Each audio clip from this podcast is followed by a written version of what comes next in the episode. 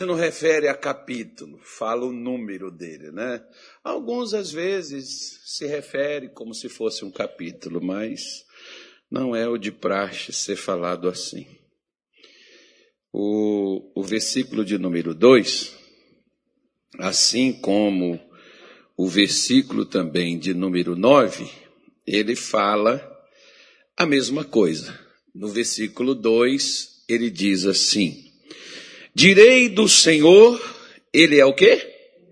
O meu Deus. Declararei acerca do Senhor.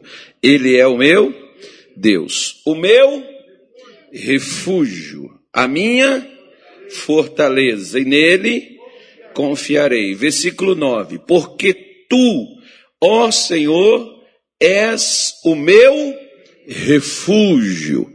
O Altíssimo é a tua habitação. Nós, nós estamos frisando isso aqui, desde quando eu estou falando sobre esse Salmo 91, eu tenho frisado isso. Muitas vezes, por exemplo, os cristãos utilizam esses salmos na hora da dor, na hora do sofrimento, na hora do problema. Salmo 91. Alguns utilizam ele como uma oração, né? ou para fazer parte, confissão daquilo que o salmo afirma. Os judeus, por exemplo, usam esses salmos, às vezes, em suas cerimônias fúnebres, na hora de um enterro. Né? Eles utilizam esses salmos. E nós, na, na maioria das vezes, como já, já frisei, utilizamos na hora da dor, na hora do sofrimento. Se a gente prestasse atenção, esse salmo fala mais do que dar um escape, consolar na hora da dor, mas principalmente ele nos fala bastante como evitar a dor, como evitar o sofrimento, como evitar chegar naquela situação onde nós jamais precisaríamos chegar lá. Uma certa vez eu li um livro do Kenneth Reagan e ele fala uma, fala, o nome do livro é uma pergunta. É necessário que os cristãos sofram? Ou seja, não precisa ser cristão, não. Eu, se eu fosse escrever, eu escreveria já assim, mais moderno. É necessário que o homem sofra? Não é necessário.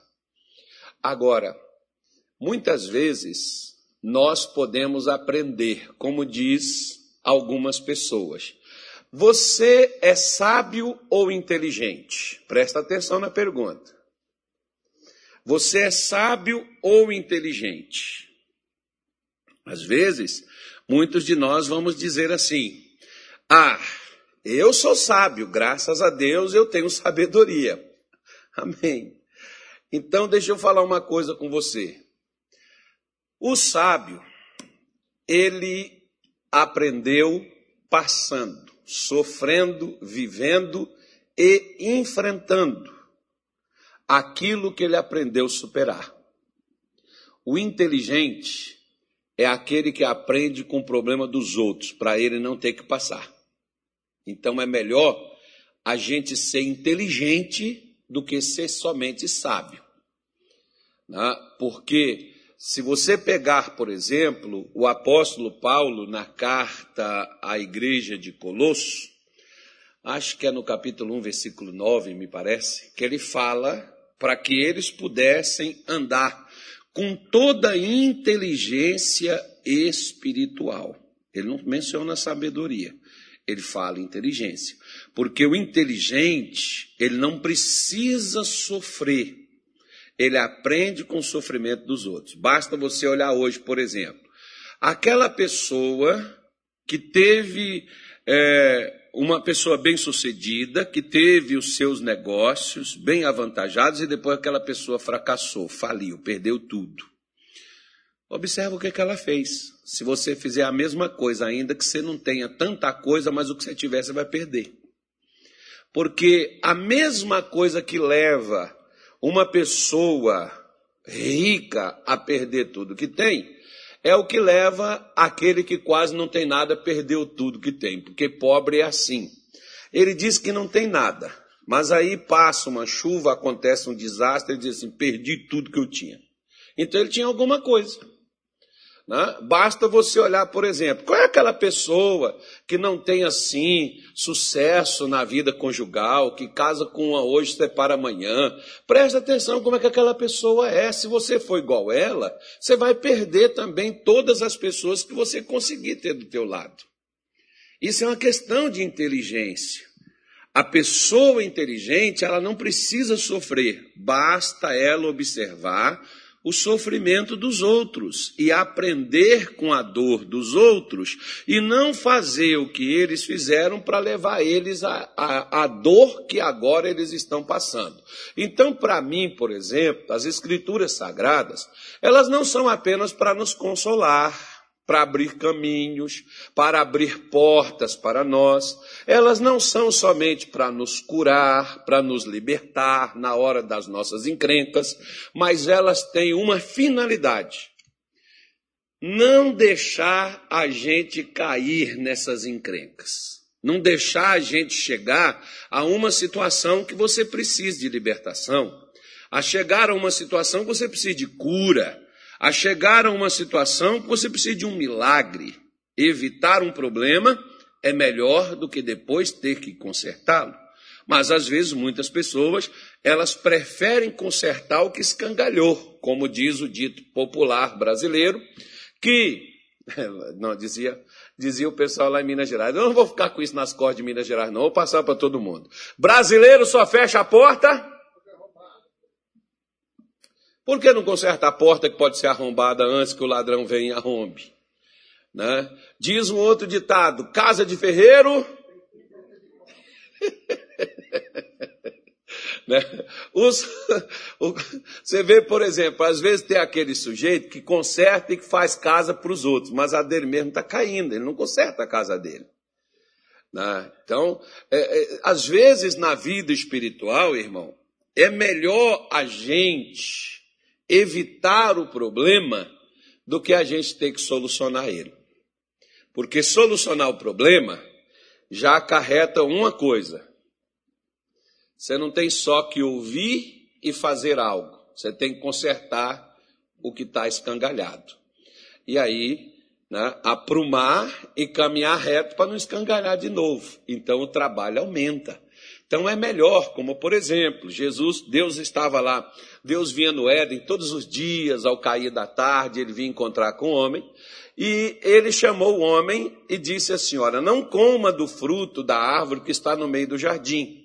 E informou o porquê não comer. Porque no dia que o homem comesse dessa árvore, ele teria um problema. E qual é o problema? Ele ia se desligar de Deus. E quando a pessoa se desliga de Deus, ela se liga com quem? Porque só tem duas coisas: luz ou treva, Deus ou diabo. Então, se não está ligado com Deus, vai estar tá ligado com quem? Ufa! Se não está no esconderijo do Altíssimo, está onde?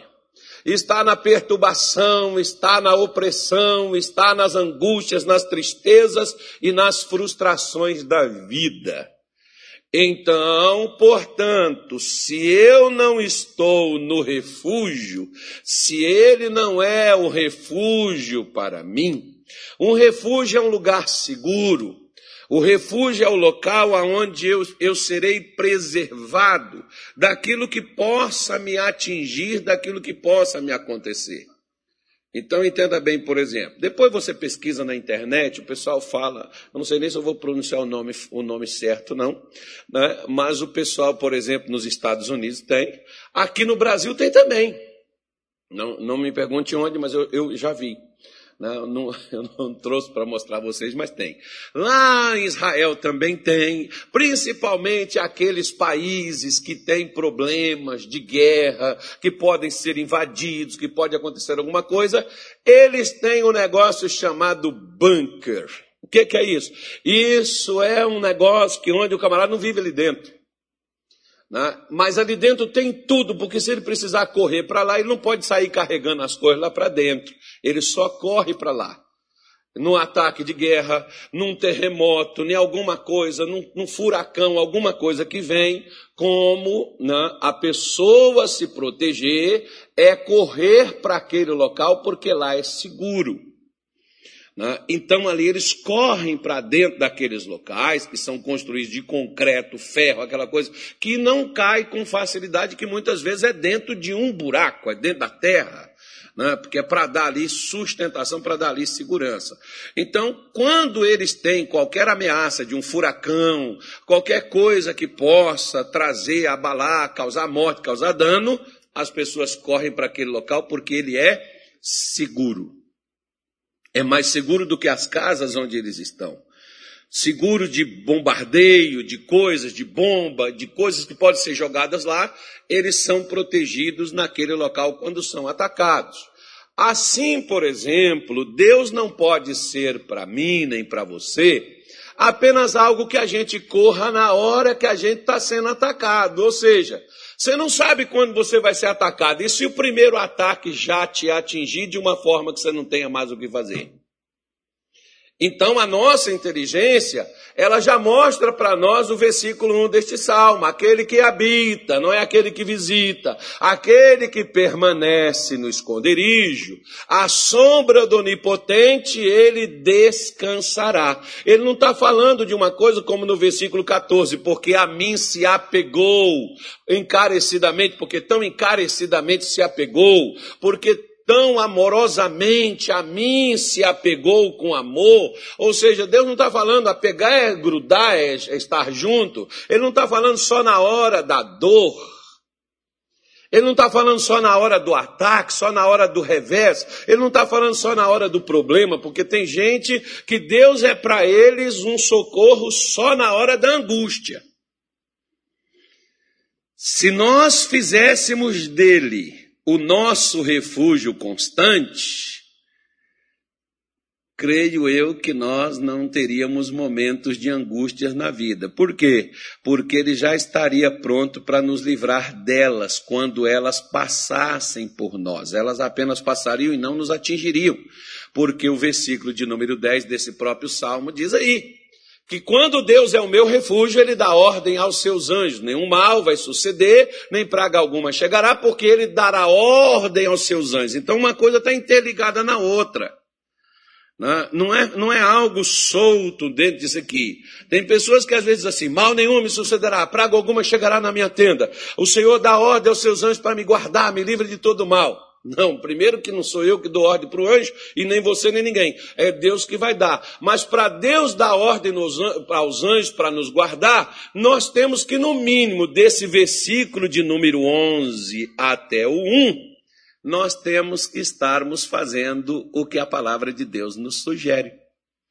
Se nós não estivermos fazendo o que Deus sugere para nós, primeira coisa, nós não teremos descanso. Segunda coisa, nós não estaremos seguros. Terceira coisa, ele não é o refúgio. Ele não é a força da nossa vida. Ele não é o nosso Deus. Se ele não é o meu Deus, então por que, que ele tem que me guardar? É uma boa pergunta. Mas nós geralmente, não, mas ore. Não, o, o, o problema é que hoje, por exemplo, muitas das orações que os cristãos estão fazendo, não precisariam fazer se observássemos o que, que é que Deus nos aconselha e seguíssemos os conselhos de Deus para a vida, assim nós jamais estaríamos em uma situação como muitas vezes nós caímos nela. Coisas que seriam evitadas não chegariam a nós, porque evitar o problema é melhor do que ter que consertá-lo. Muitas vezes nós trabalhamos consertando problemas. Então, quando Deus chega para o homem no jardim e diz: Não coma, se você comer, vai ter problema, você vai romper comigo. E nós sabemos que Deus queria o quê? Que Deus queria prevenir o homem para que a dor, o sofrimento, aquilo que ocorreu após o homem se apartar de Deus não acontecesse. Mas qual foi a escolha do homem? A escolha do homem foi se afastar. Foi justamente fazer o contrário do que Deus falou. Parece que nós gostamos, por exemplo, de. Às vezes tem pessoas que chegam para mim e dizem assim, pastor, eu não entendo, eu dei tudo para meu filho, eu dei tudo para minha filha, pastor, eu dei do bom e do melhor, eu não sei porque que meu filho, pastor, faz isso comigo. Ué, Deus também fez, irmão. O homem estava no Éden, tinha lugar melhor do que aquele. Todos os dias Deus vinha ali e estava com o homem. Mesmo assim, o homem não quis sair dali. As pessoas têm as escolhas delas e as nossas escolhas têm consequências. Sejam boas ou ruins, mas são frutos das nossas escolhas. Por exemplo, Deus diz que protege, que Ele é um refúgio, que Ele é um local seguro para alguém que queira estar nele. Mas para eu querer, para eu estar nele, eu tenho que querer, Ele não me obriga. Como Ele também não obriga você, nem obriga ninguém. É você que tem que desejar, é você que, que, que, tem que querer estar no esconderijo que ele tem. É você e eu que temos que querer estarmos debaixo da sua sombra. É você e eu que queremos descansar. Agora, a decisão é nossa, não dele. A partir do momento que nós fazemos dele um refúgio constante, não um refúgio de opção. Ah, eu vou, eu sempre falo que com Jesus você não tem um plano B, é só um. E qual é o plano? O plano é o A. Qual é o plano A? O plano A é fazer aquilo que Deus ele nos orienta. Porque tem pessoas que dizem assim: não, eu vou fazer isso. Se isso aqui não der certo, eu já tenho isso aqui. Isso aí pode ser algo bom nos negócios, isso aí pode ser algo bom em outras áreas da vida, mas na vida espiritual, não. Ou você tem e coloca e leva isso a sério e tem faz de Deus o seu refúgio constante, eterno, mais ou menos assim. O, o pessoal o pessoal às vezes falava umas coisas. Meu pai tinha uns, tinha uns provérbios que às vezes ele citava, né, que diz assim: Deus não fez o mundo para receber defunto. Você já ouviu falar disso? Meu pai falava esse provérbio. Não sei nem de quem que é.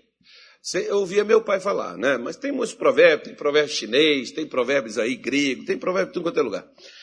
Mas tem, tem mineiro também, né? Deve ter provérbio cuiabano também, né? Deve ter. Então, meu pai falava isso. Deus não fez o mundo para receber defunto. Por quê? Porque às vezes a pessoa passa a vida toda, não sabe nem o que é Deus, mas quando morre, as pessoas fazem lá uma reza, acende uma luz para aquela pessoa ter a proteção divina, ter a vida com Deus. Então, meu pai falava isso. Não adianta você viver a vida do jeito que você quer e depois que você morrer, você querer que Deus pegue o cadáver para ele. Né? E Jesus, né? e Jesus, que não é o meu pai, né? Jesus disse isso claramente acerca do povo de Israel, depois você leia na sua casa, no capítulo 8 do Evangelho de João, Jesus estava falando para os judeus que Deus não é Deus de mortos, Deus é Deus de vivo, e ele citou Isa Abraão, Isaac e Jacó. Aí já não é o provérbio do meu pai.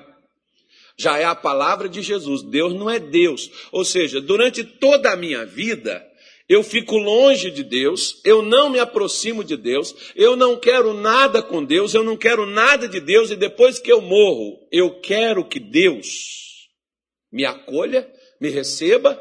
Se durante toda a minha vida os conselhos dele, a direção dele, eu nunca prestei atenção, eu nunca quis seguir, eu nunca quis fazer, agora a eternidade dele serve para mim? É mais ou menos como uma vez, por exemplo, eu vi um padre falando uma coisa, né, até interessante, porque ele disse que tem um tio dele, que é um padre, como é, é o nome do padre Jesus? Agora esqueci o nome do padre. Padre Joãozinho. Isso, foi ele mesmo que falou.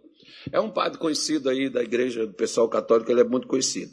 O padre Joãozinho disse assim: ele tem um tio que é, que é, que é ateu, e esse tio dele ficava conversando com ele desde o tempo lá que ele já tinha feito seminário e tal. E esse tio dele falava com ele, falava assim: Olha, João, eu tenho horas que eu me preocupo. Ele falou: Por quê? Porque se eu tiver certo, eu não perdi nada. Não existe Deus, não tem céu, não tem inferno, não tem demônio, não tem, não tem nada. Eu estou certo. Se eu tiver certo, ok. Agora, se eu tiver errado, eu estou lascado, que eu vou parar no inferno, com os capetas, tudo em cima de mim, aí eu estou ferrado. Interessante, né? A colocação dele. Pois é. O mais interessante é que uma questão de crer ou não crer. Ou eu creio e faço e me torno, ou se eu apenas quero, mas não faço, aquilo de nada vai adiantar para mim. Encomendar a minha vida para Deus, de nada vai resolver. Se você vê, por exemplo, quando Jesus estava lá na cruz, nós temos duas histórias. Nós temos um ladrão de um lado e um ladrão do outro.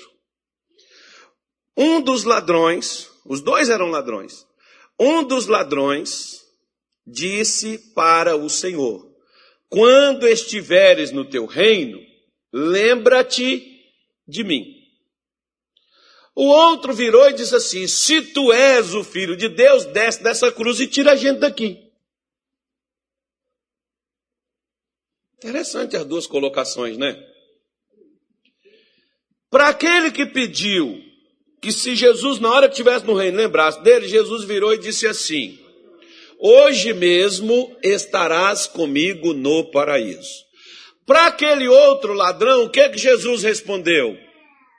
Nada mas tem uma resposta na Bíblia, no livro de Moisés.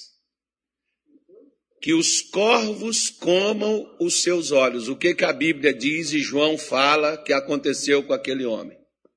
As aves veio comeram os seus olhos. Então você vê, por exemplo, duas escolhas, com uma mesma pessoa no mesmo lugar. Um mesmo que passou a sua vida inteira roubando, fazendo coisa errada, agindo de uma forma errada, mas ele conhece Jesus ali. Acredito eu que foi lá enquanto estava preso, né, naquela noite da prisão. Acho que ele não conheceu Jesus antes, até porque se ele tivesse conhecido antes, acredito eu que ele não teria continuado sendo um ladrão. Porque às vezes tem pessoas que elas dizem assim, como o senhor lá em Minas Gerais, ele diz, pastor, pede para Deus, para ele me ajudar, que quando eu souber assim que eu vou morrer, aí eu faço essa oração do ladrão. Falei, ó, o problema, creio eu, que esse ladrão não tinha ainda escutado, acho que ele escutou ali. E ele acreditou que Jesus realmente era um rei, que Jesus tinha um reino. Mas ele pede antes de morrer, embora ele está com a condenação de morte sobre ele, mas ele não foi ninguém que pediu por ele, nem ele fez uma escolha depois da morte. Ele escolheu enquanto estava vivo.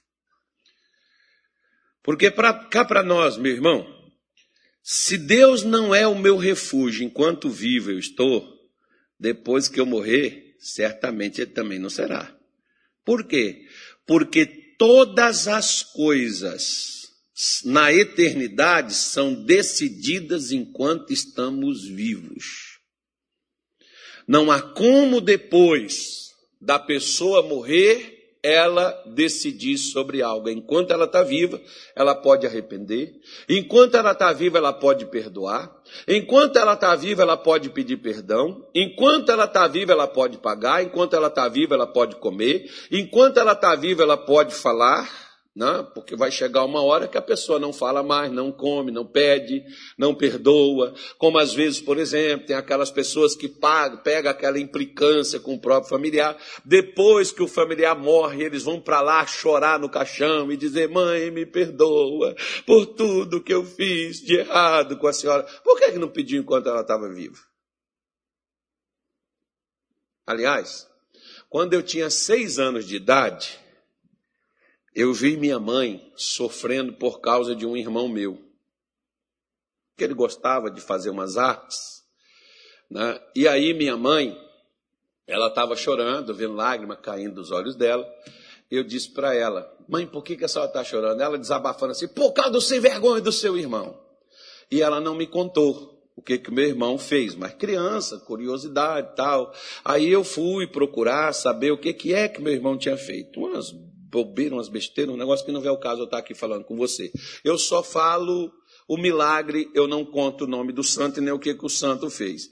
Mas aí eu virei para minha mãe e disse assim: eu nunca vou fazer algo que entristeça a senhora. Eu tinha seis anos de idade. Eu estou com 54 anos. Até hoje. Eu procuro agir, eu procuro fazer coisas nas quais eu não entristeça, nem faça a minha mãe sofrer. Porque é melhor eu não causar a dor e o sofrimento nela, do que depois fazer ela sofrer e ter que pedir perdão para ela é melhor não fazer ela sofrer, porque eu não preciso pedir perdão. Está dando para você poder entender? O Salmo 91, ele nos ensina justamente isso. Porque se nós fazemos de Deus o nosso refúgio, se nós fazemos de Deus o nosso lugar seguro, que não é só na tempestade, né? Porque as pessoas lá nos Estados Unidos que tem aquela, aqueles locais para onde eles correm na hora do perigo, eles só vão na hora que o negócio engrossa.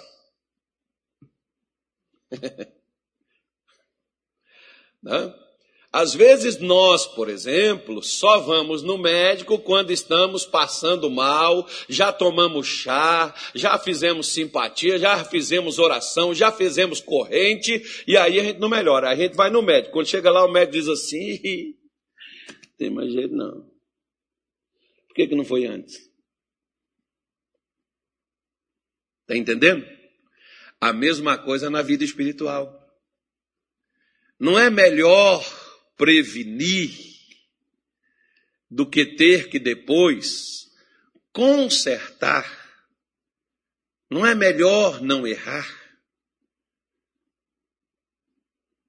Mas às vezes a gente não se preocupa com isso. A gente coloca assim: não, isso aí eu vejo depois. Depois eu faço, depois eu vou, depois eu falo, depois eu conserto, depois eu converso. Quando a gente tem o tempo todo para falar, para conversar, para resolver, e a gente não resolve. Aí quando o negócio piora, aí nós queremos uma solução debaixo de uma pressão. Agora, muitas vezes, a nossa decisão é uma decisão impensada. É uma decisão perigosa, porque nós estamos decidindo debaixo de uma pressão.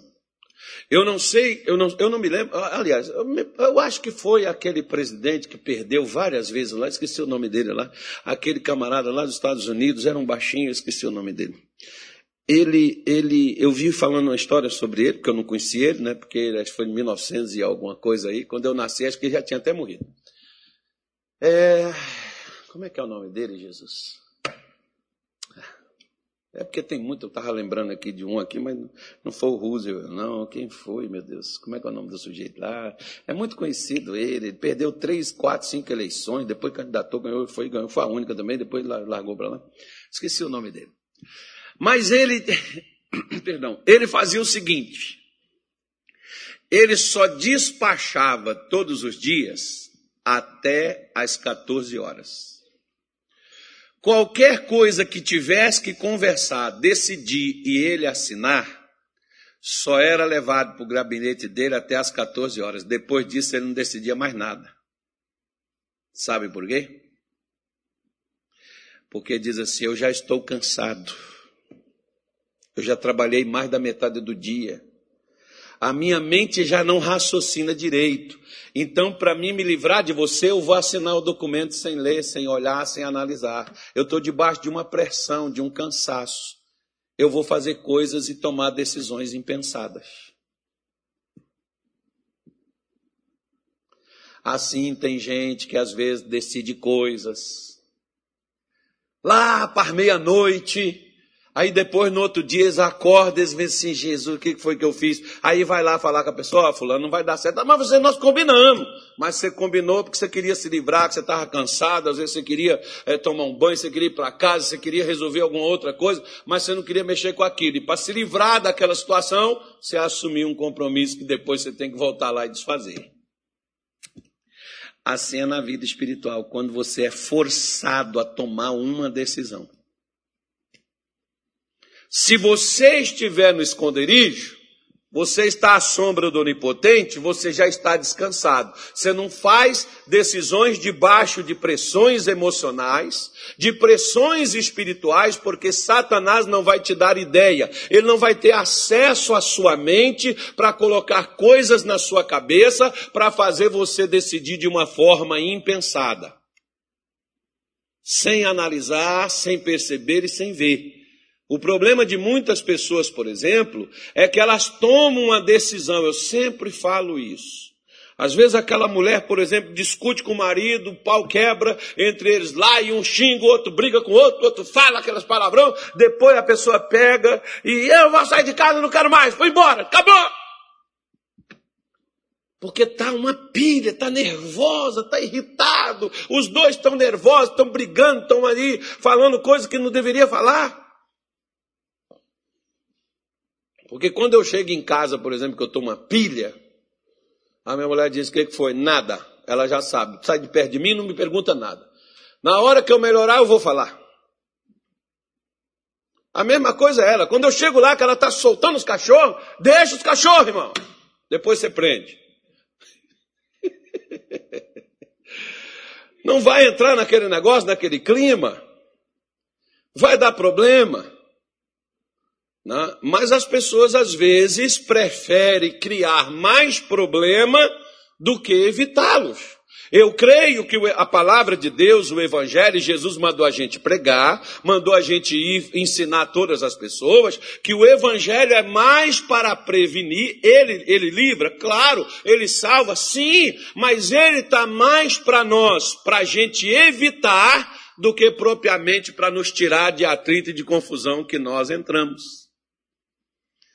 Só que muitas vezes nós não permanecemos no esconderijo, nós não permanecemos na sombra, nós não estamos no descanso, o Senhor não é o nosso refúgio, Ele não é a nossa força, nós não confiamos nas decisões dele, tomamos as nossas próprias decisões, tanto é que às vezes tem pessoas que vêm conversar com a gente, às vezes a pessoa já tomou uma decisão de dar tudo, acabar com tudo, quando a gente abre a Bíblia e mostra, a pessoa é, pastor, eu vou pedir perdão, eu vou, eu vou conversar.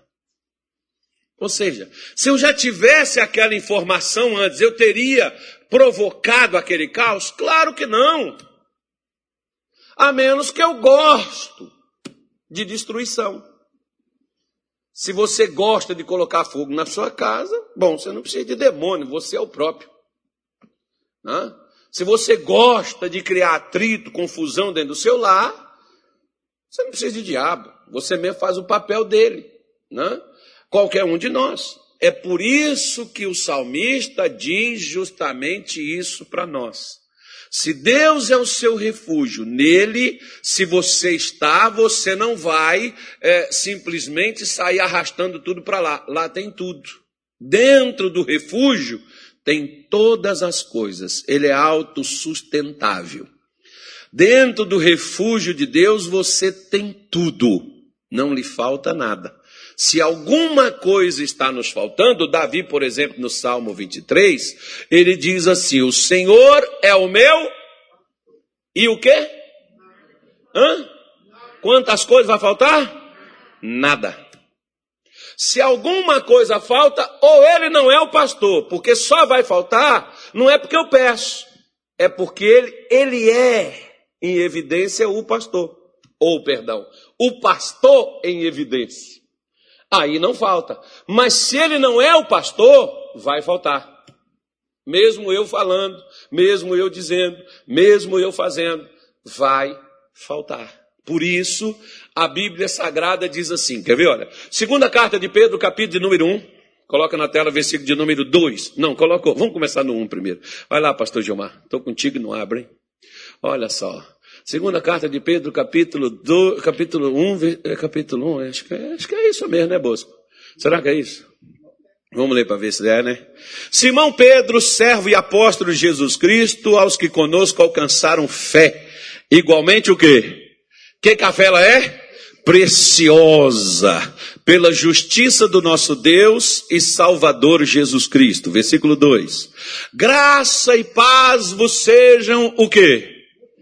Multiplicadas. Digam graças a Deus como é que a graça e a paz é multiplicada para aquele que crê, para aquele que a recebe, para aquele que a tem? Ah, eu sei, já vou dizer para o Bosco, graça e paz, Bosco. E o Bosco vai falar, graça e paz, pastor. Amém. Mas como é que isso multiplica? Isso multiplica pelo conhecimento de. Não é por falar. É por conhecer a Deus e a Jesus. Se eu conhecer, porque tem gente, irmão, que dá graça e paz, que de graça não tem nada e paz muito menos. Eu, eu, eu, por exemplo, eu prefiro não falar, porque eu só não tenho? Não. Não é porque eu não tenho. Porque graça e paz você não recebe dando. Você recebe conhecendo a Cristo. Conhecendo a Deus. É assim que você vai ter paz e você vai ter graça, e isso multiplica. Isso aumenta, isso cresce dentro de nós. Tem gente que está dando graça e paz com o coração cheio de mágoa, coração cheio de ódio, que de graça não tem nada e paz muito menos. Mas o versículo 3, que é onde eu quero chegar. Não, eu quero no 3, não, eu quero o 4. Mas vamos no 3, olha só para você ver. Ó. No 3, irmão, não, mas pastor, você está querendo brigar com eu? Eu não vou brigar não, rapaz, eu estou na paz. Então ele diz aqui... visto como seu divino poder nos deu tudo que diz respeito. O que é que ele nos deu? Não, não, não, peraí, peraí, peraí. Peraí, peraí, calma aí. Visto como seu divino poder, nos deu o quê? Nos deu o quê? Nos, nos, nos deu. Ele vai dar? Ele tem alguma coisa para nos dar? Não. Ele já deu tudo. E se ele já deu tudo, então por que eu não tenho, pastor? Boa pergunta. Porque ele diz no versículo 1 que você só tem e isso só multiplica se você conhecê-lo. Se eu conhecer a ele. Se eu não conhecer, eu não tenho nada do que ele me deu. Porque tudo vem pelo conhecimento. Conhecereis a verdade e a verdade vos libertará. Então ele diz: nos deu tudo que diz respeito à vida e piedade pelo conhecimento daquele que nos chamou por sua glória e virtude. Ele nos chamou e nos dá o seu conhecimento, o acesso para a gente conhecer, para que a gente possa ter tudo. E quando eu tenho tudo, por isso que o Salmo 91, irmão, é tudo de Deus, está ali dentro ali. Tudo ali para a vida da pessoa está ali dentro daqueles 16 versículos que tem ali dentro. Acho que é 16, nem sei se é 16 ou 18, sei lá. Mas eu não quero saber também, não. Eu quero saber o que tem lá dentro que eu posso pegar. Versículo 4, é tudo. Aí ele diz assim: pelas quais ele nos deu. O que, que ele nos deu? O que, que ele nos deu? Grandíssimas e preciosas promessas. Para que, que ele nos deu essas preciosas promessas? Para ficarmos participantes da natureza divina para você participar daquilo que Deus tem disponível para você. Então, Salmo 91, ele tem ali descanso. Volta lá, pastor, no Salmo 91, versículo 1, vamos embora. 1, 2, 3, 4, 5, vamos até o último. Então ele diz assim, quer ver? Olha, olha o que diz aí quando o pastor colocar. Aquele que habita no esconderijo do Altíssimo, o que que acontece com esse cidadão? A sombra do Onipotente, Deus quer que você tenha descanso, sossego, tranquilidade. Direi do Senhor, Ele é o que? O meu refúgio, a minha fortaleza e nele confiarei. Deus é força para a sua vida e Deus é o lugar seguro onde o mal não vai te atacar, não vai te destruir e você terá, estará ali protegido. Ele te livrará do laço do passarinheiro, daquelas coisas que as pessoas maquinam às suas costas, daquelas coisas que às vezes até dentro da sua casa isso acontece. É, no seu trabalho, no seu emprego e às vezes até dentro das igrejas também. Tem passarinheiro, tem laço, né? E peste perniciosa, doença que mata, coisa que vem. Às vezes, por exemplo, ainda mais nesses dias de hoje, né, irmão? Essa coisa que veio e está vindo e, e diz o pessoal que só vai embora em 2024. Engraçado que sabe que vai, ele sabe quando vai embora. Bom, vai embora para eles, porque para nós, né, irmão, se nós estamos na onde? Nós estamos no esconderijo. Você está no esconderijo? Olha a minha cara de preocupação, estou tão preocupado, pastor, meu Deus do céu. 2024 está tão longe, irmão. Ah, se Deus guardou você até agora, meu filho, vai guardar sempre. Por que você está nessa pressa? E outra coisa, você tem que falar igual Jesus falou lá para o emissário lá de Herodes. Fala para aquela raposa que eu efetuo curas expulso demônio no terceiro dia ressuscito. Pronto. Então, expulso demônio, cura enfermo, no terceiro dia eu vou para o céu. Lá no céu tem ruas de ouro, onde os salvos irão passear. Versículo 4. Ele te cobrirá com as suas penas. Deus tem uma cobertura para colocar sobre a minha vida, sobre a sua vida, se você assim crer. Debaixo de suas asas estarás seguro. Não tem lugar melhor nesta terra de você estar alojado, abrigado, que não seja debaixo das asas de Deus, do cuidado de Deus, porque ali você tem segurança. Para que Deus nos dá essas promessas? Para a gente participar. Para a gente ter isso na nossa vida. Isso não é para a gente dizer assim, glória a Deus, aleluia, oh coisa boa, linda, maravilhosa, eu sou mais que vencedor. Não, não é para isso, não. É para você estar tranquilo. Você pode falar também, você pode pular, você pode gritar, você pode berrar, você pode fazer o que você quiser. Algumas pessoas vão achar estranho, esquisito. Mas você é livre. Você pode ficar calado também, não falar nada, mas é para você acreditar nisso, você crer nisso e viver nisso, porque ele diz assim: não temerás o espanto noturno. Porque lembra do Egito, por exemplo, que o pessoal tinha medo da noite? Não é só no Egito, não, aqui em Cuiabá também tem. Tem uns crentes aqui que dizem assim, pastor, eu não saio de casa à noite porque à noite tem muito vagabundo na rua. Então, bom, no Egito eles tinham medo dos deuses, aqui tem medo dos vagabundos. Porque Deus pode me guardar de dia de vagabundo, mas de noite não. De noite Deus vai dormir. né? De noite é mais perigoso. Você não vê naqueles filmes lá, por exemplo, do, do Egito, o pessoal à noite, eita, sai não. Tem o Deus lá da noite lá, é forte. Como é que era o nome daquele? Nem me lembro mais o nome do que trouxe. Não é bom lembrar também não. Né? E seta que voa de dia. Tem gente que fala assim, ó. Quer ver? A gente morava no interior. No interior a gente escuta cada história, irmão. Os matutos conta. O pessoal diz assim, ó. A hora mais triste do dia e a hora mais perigosa. Tem umas horas perigosas da noite. Quer ver? Meio-dia. Meio-dia é perigoso. Tem gente que só morre meio-dia. E os caras botam aquilo na cabeça. né? E aí morre mesmo. Meio-dia tem umas coisas que acontecem só meio-dia. Claro, porque meio-dia fora que você parou para almoçar. Brincadeira, tá?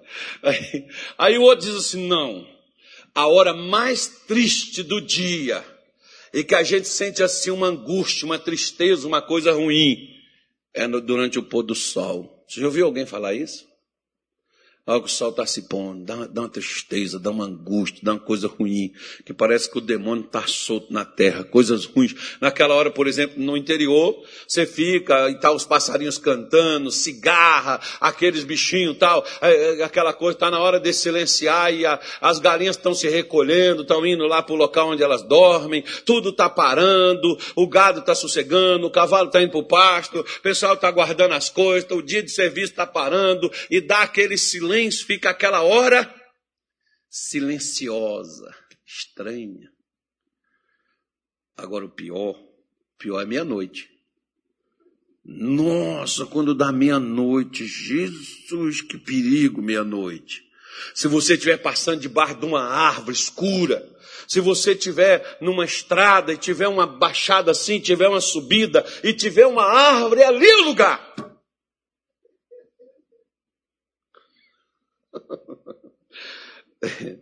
pois é, as pessoas têm essas crenças e isso não é de agora não. Por isso que esse salmo no versículo 6, ele diz: "Nem peste que anda na escuridão". Porque durante a noite, pastor, as almas saem E as almas que não encontrou sossego. As... e meio que for parente seu. Tem gente que tem medo de gente que morreu, irmão. Meu pai falava assim, meu pai não era crente, meu pai falava isso. Meu filho, a gente não tem que ter medo de ninguém que morreu, porque a pessoa morreu, ela não volta mais. Se você tiver que ter medo, tenha medo dos vivos, porque tem vivo que é falso demais. Por isso, quem, quem, antigamente em fazenda, você não tinha energia elétrica, você não tinha banheiro dentro de casa, né? às vezes nem banheiro você usava, você ia lá no mato. Aí de madrugada, meus irmãos, por exemplo, tinham um medo danado, ficava vendo essas histórias macabras, essas coisas assim, e guardava essas coisas no coração. Quando eles queriam levantar à noite para ir lá fora fazer xixi, não tinham coragem, aí eles me chamavam. Aí eu ia, ficava esperando eles, ficava ali naquela tranquilidade, olhando para a estrela, as três Maria, a estrela não sei das quantas, aquelas outras, o, sete, o, o Cruzeiro do Sul. Eu ficava olhando para aquilo, aí meus irmãos chegavam, corria e mencionavam uma pessoa que tinha morrido recentemente. Eu não estava nem aí. Eu voltava caminhando para eles fechava a porta e ficava escorado nela para mim não entrar. E eu ficava esperando eles saírem da porta, quando eles saíam eu entrava. Aí eles falavam, você não tem medo? Para quê? Ué. Igual, por exemplo, quando eu fui tirar a minha habilitação lá no Rio de Janeiro, o pessoal vê o carro assim de alta escola, ele já faz meio para bagunçar, porque carioca ele já é extrovertido de natureza. Tem algum aqui? Carioca é alegre por ele mesmo. Ele não. Né? Aí, aí eu tô lá, o camarada me levou para a cidade, para poder, para dentro da cidade, para poder andar e tal. E eu tô no carro e o, e o cidadão, o ônibus atrás, eles vêm assim, encostam um palmo do seu carro. Acelera o ônibus. que é para te atar, para você ficar, ficar nervoso, para você errar, deixar o carro apagar, aquela coisa toda. E o camarada fazia aquilo, e buzinava, e buzinava. Aí o instrutor virou para mim e falou assim, cara, você não está vendo nada não? Eu falei, o quê? Eu vou um aqui atrás, ele está um palmo do nosso carro, buzinando, acelerando, você está vendo? Tô. Ele falou, você não fica preocupado não? Eu, com o quê? Ele vai passar em cima de nós? Aí o cara, eu espero que não. Eu também. O problema é dele que está atrás, não sou eu não. Por que, que ele não passou na frente? Que, que não passou para outro canto? Se ele está aí, ele espera. Ou seja, eu vou sair na hora que o sinal abrir. Então, olha minha cara de preocupação, irmão. Isso é com tudo que eu faço na vida. Eu vou ficar preocupado? Eu tenho o poder de mudar aquilo? Se eu tenho o poder de mudar, aí mesmo que eu não me preocupo. Agora, se eu creio em Deus e Deus vai mudar aquilo, eu tenho certeza que no momento certo ele vai entrar em ação e realizar o que é preciso. Então, eu só tenho que confiar nele. Eu não tenho que agir como um desmiolado, um desapercebido, e uma pessoa incrédula age. Tem que ficar na minha. É ele que vai te livrar da peste. É Ele que vai te guardar do mal que às vezes você está vendo. Se está na escuridão, o que, que você vê na escuridão? Você não enxerga nada. O que, que vai te livrar? Tem que ser Deus, né? O que, que te vai te livrar daquilo que está oculto aos seus olhos? Tem que ser Deus. Então por que, que você se preocupa? Fica no esconderijo. Descanse.